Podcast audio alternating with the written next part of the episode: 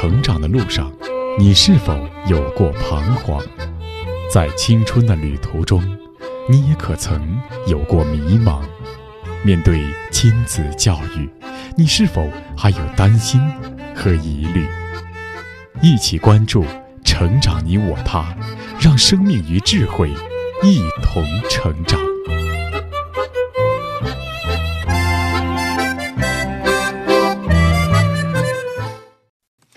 愿生命与智慧一同成长。海内外的各位听友，大家好，欢迎来到《成长你我他》，我是您的朋友钟庆。听众朋友，在孩子的童年，学习是成长的主旋律。美国教育心理学家加德纳有一个多元智能理论，认为人有许多方面的智能，包括语言智能、音乐节奏智能、数理逻辑智能、视觉空间智能、身体运动智能、人际交往智能、自知自省的智能，还有自然观察的智能等等。因此，当我们认为阅读对孩子是非常重要的时候，也要认识到，阅读不仅仅是在文字上、书面上，因为这只是我们多元智能当中其中的一种。那么，也正是因为要发展其他各种智能，国际教育界呢将戏剧引入了教育，使得孩子通过角色的扮演，通过声情并茂的表达，帮助孩子发展各个方面的潜能。因此，教育戏剧在许多国家都是方兴未艾。那么，那今天我们要聆听的《我用阅读教育孩子》一书，作者周璐作为媒体写作者和一位母亲，她就分享了自己对于将戏剧融入阅读当中的一些看法和经验。好的，今天节目我们就继续来听《我用阅读教育孩子》第二章第五篇，播讲时代。用戏剧让孩子更爱阅读。如何让孩子爱上阅读？如何让孩子坚持阅读？如何让孩子由阅读转向写作？这是个重要的问题，也是让很多家长头疼的问题。通过实践，我发现，戏剧教育是一个非常好的转化方式。对于阅读输出的方式，郭云老师这样认为。郭云老师呢是资深的教育戏剧工作者。是国内最早的一批教育戏剧种子教师之一，也是儿童阅读的倡导者和推广者，少年阅读基地嘉禾书屋的创办人。他说：“现在供孩子阅读的图书很多，但问题是，是不是每个孩子都喜欢阅读？阅读是输入，写作是输出，而戏剧作为媒介呢，能够很自然地帮助孩子从输入转为输出。”在整个过程中，孩子们很开心，水到渠成。如何上一堂教育戏剧课？二零一五年九月，国务院办公厅正式发文规定，义务教育阶段学校在开设音乐、美术课程的基础上，有条件的要增设舞蹈、戏剧、戏曲等地方课程。普通高中在开设音乐、美术课程的基础上，要创造条件开设舞蹈、戏剧、戏曲、影视等教学模块。现在呢，不少学校开设戏剧社，有的还有英文戏剧社。大多数学校的戏剧社的教学内容呢，都是以表演为导向的。英文戏剧的目标是英文学习。本文呢，给大家介绍的戏剧形式是教育戏剧。教育戏剧和传统的戏剧教育之区别在于，在传统的戏剧教育里，只有那些有天赋的孩子可以被选中参加戏剧表演活动。因为传统的戏剧教育理念呢，重点在于表演效果，情境是设计好的，孩子需要的只是根据老师的安排和指令背台词、走舞台、做动作。孩子们需要反复的、刻苦的排练。在反复枯燥的练习当中，孩子们很难感受到愉悦和放松，也可能顾不上去思考和自省。教育戏剧的不同之处在于呢，它让孩子成为教学的主动者，更注重戏剧活动的过程，让随机组合的孩子去做游戏，去讨论方案，去体验扮演，最终的共同创造剧场。参加教育戏剧的孩子是不需要经过精细挑选、层层选拔的，是有教无类的。在课堂上，我们发现，面对同样的教案，不同的孩子，甚至同一群孩子，在不同的时间里，都会有一场不同的戏。这场戏是开放的、现场的、当下的、随机的，是每个孩子思维碰撞、协商合作后的集体智慧展示。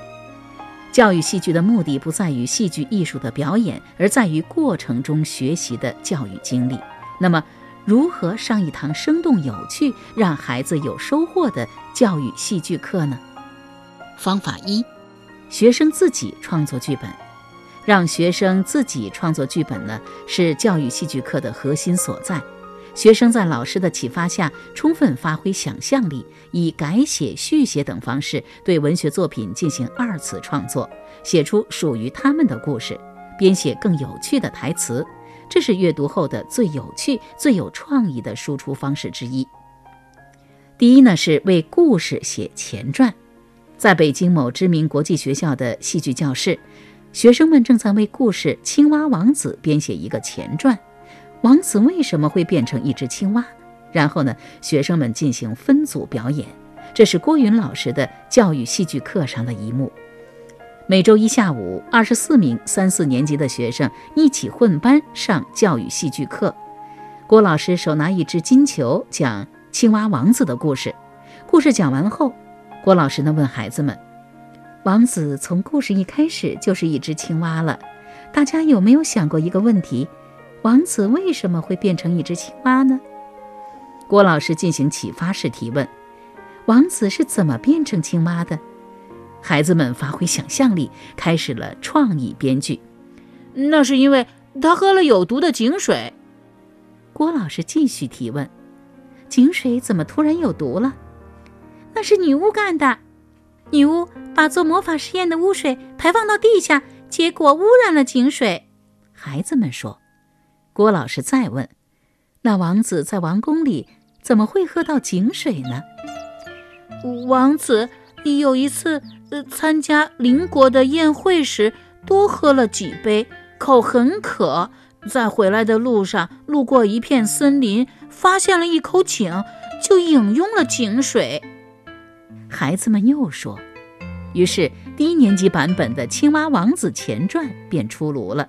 他们是这样写的：有一次，王子参加邻国的宴会时，多吃了美味的食物，还多喝了几杯美酒，晕晕乎乎的骑着马回宫。半路上，他感觉口很渴，这时他刚好路过一片森林，发现了一口井，就饮用了井水。没想到井水被污染了，因为附近住着一个女巫。女巫把做魔法试验的污水排放到地下，结果污染了井水。王子喝了被污染的井水后，变成了青蛙，之后一直住在这口井里，直到遇到把金球掉到井里的公主。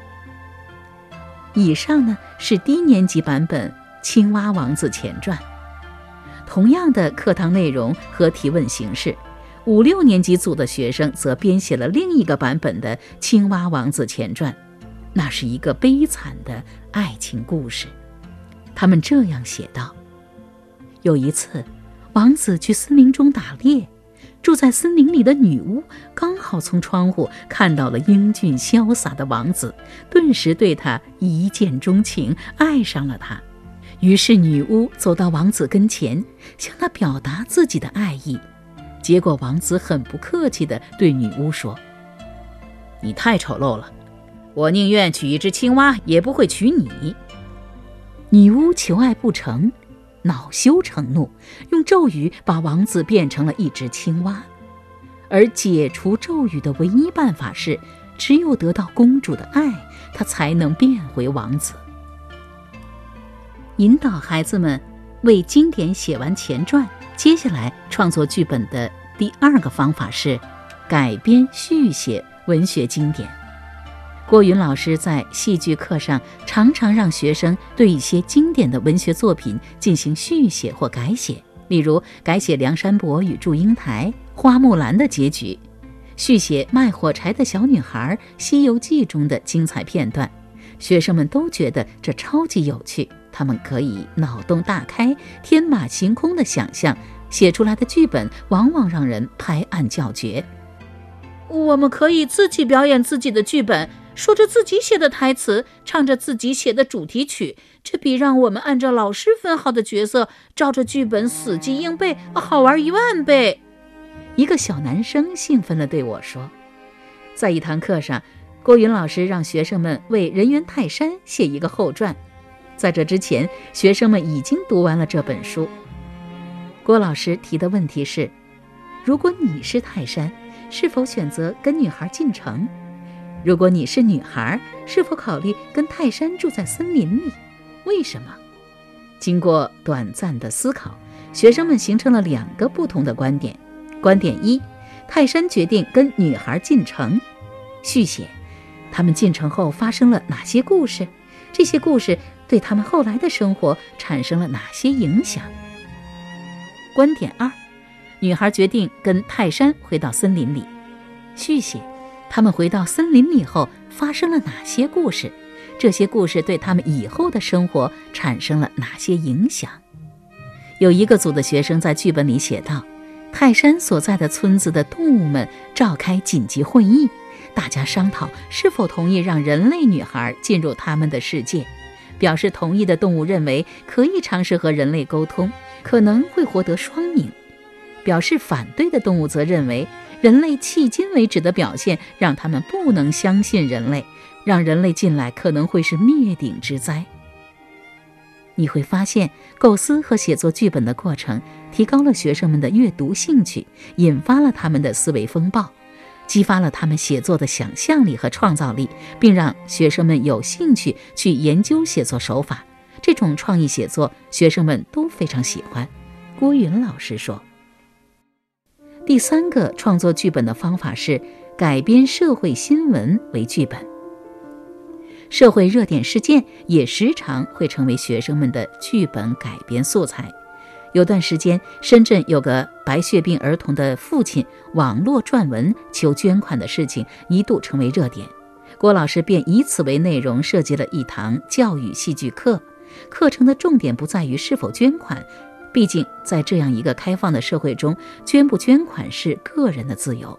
课程的重点是促使学生们思考如何帮助这个患白血病的孩子。郭老师让学生们以此为内容写一个剧本。教案中把白血病儿童的爸爸设计为一个常年酗酒、没有责任心的形象。如果给他爸爸一笔钱，肯定被他拿去喝酒了；如果给他妈妈一笔钱，也会被爸爸抢走。让学生们去思考如何有效地帮助白血病儿童，如何帮助社会弱势群体。然后，郭老师引出了基金会的概念，告诉学生们可以用公益基金的方式来帮助这些白血病患者。学生们很好奇，问基金会是什么，它是如何运作的。课后。学生们通过查资料和向父母询问有关公益基金的知识，明白了需要成立一个基金会来帮助白血病患者。通过老师提问，学生们开始慢慢地发现，基金会里应该设立筹款部和捐款部门，来向社会和机构筹集善款并管理捐款。学生们决定不再把钱给那个。白血病儿童的爸爸，而是给他买学习用品、交学费，由专人跟踪管理这笔善款。最终，学生们厘清了思路，创作出了一个关于公益基金的剧本。学生们经过热烈的讨论和调研后，自发成立了基金会，并开始学习用这种方式持续帮助众多的白血病患者。郭云老师总结说。通过这样一种方式，学生们开始思考一些现实问题，开始理解社会。最终，我们教会学生们的不是表演，而是应对社会问题的能力，是如何为自己的人生做选择，如何为这样的选择负责任的能力。如何上一堂生动有趣的教育戏剧课？方法二：学生自排自演。接下来，学生们根据自己写好的剧本进行分组排练。每一个剧本分四幕，学生们需要在其中加上自编的舞蹈和歌曲，然后进行表演。每个学生都积极主动地参与，他们纷纷表达自己的看法。通过小组成员集体商议，选出自己小组的导演。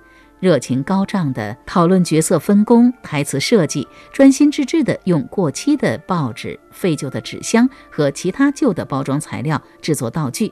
这些材料呢，都是从学校可回收物品中随机挑选出来的。飞快地准备好一切以后，学生们认真地排练起来。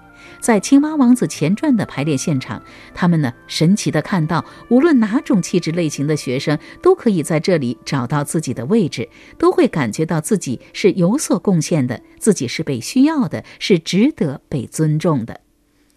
郭老师说，这样一个小话剧。